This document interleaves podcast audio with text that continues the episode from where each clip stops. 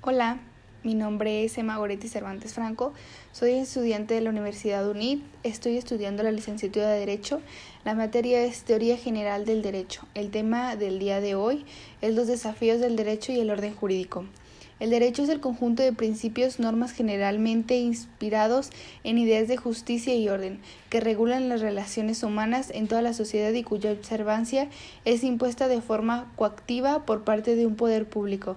El conjunto de principios y normas jurídicas de un Estado determinado constituye su ordenamiento jurídico. El derecho también es la ciencia social que estudia, interpreta y sistematiza el ordenamiento para su correcta aplicación. El derecho guarda una íntima conexión con la política, la economía, la sociología y la historia. Es el centro de problemas humanos complejos como la determinación de lo que es justo.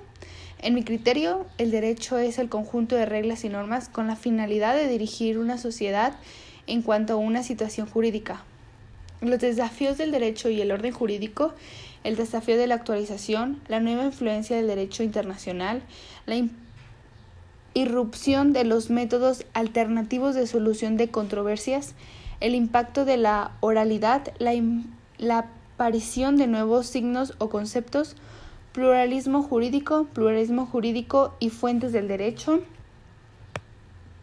Desafío de la actualización. Los sectores más tradicionales del ordenamiento jurídico siguen temiendo reformas.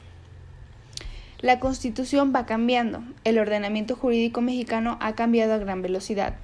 La nueva influencia de derecho internacional ya no basta con conocer nuestros ordenamientos jurídicos interno, sino que debemos asomarnos también a lo que va sucediendo más allá de nuestras fronteras. La interrupción de los métodos alternativos de solución de controversias, desarrollar competencias de negociación a fin de llegar a acuerdos con sus contrapartes, modelos de gestión de problemas jurídicas orientados a encontrar soluciones rápidas. El pluralismo jurídico existencia de múltiples sistemas jurídicos en una misma área geográfica implica tres cosas.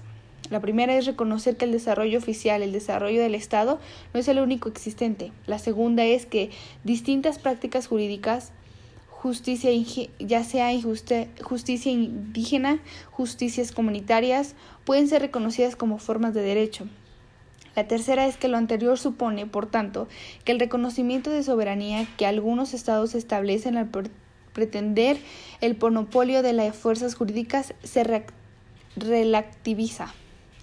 El pluralismo jurídico y fuentes del derecho invoca el reconocimiento y validación de identidades marginadas, la aparición de un derecho de textura abierta por el desplazamiento de fuentes hacia los poderes privados económicos. El orden jurídico es jerárquico, por cuanto una norma inferior debe ser conforme con la superior de manera que no poder contener alguna disposición contraria a ella.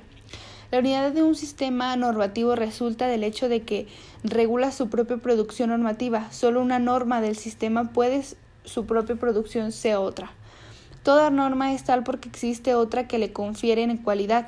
Las normas de grado jerárquico superior tienen respecto de las normas que les son inferiores de dos propiedades, la de regular su creación y la de establecer preceptos que deben ser respetados por las inferioridades su pena de invalidez.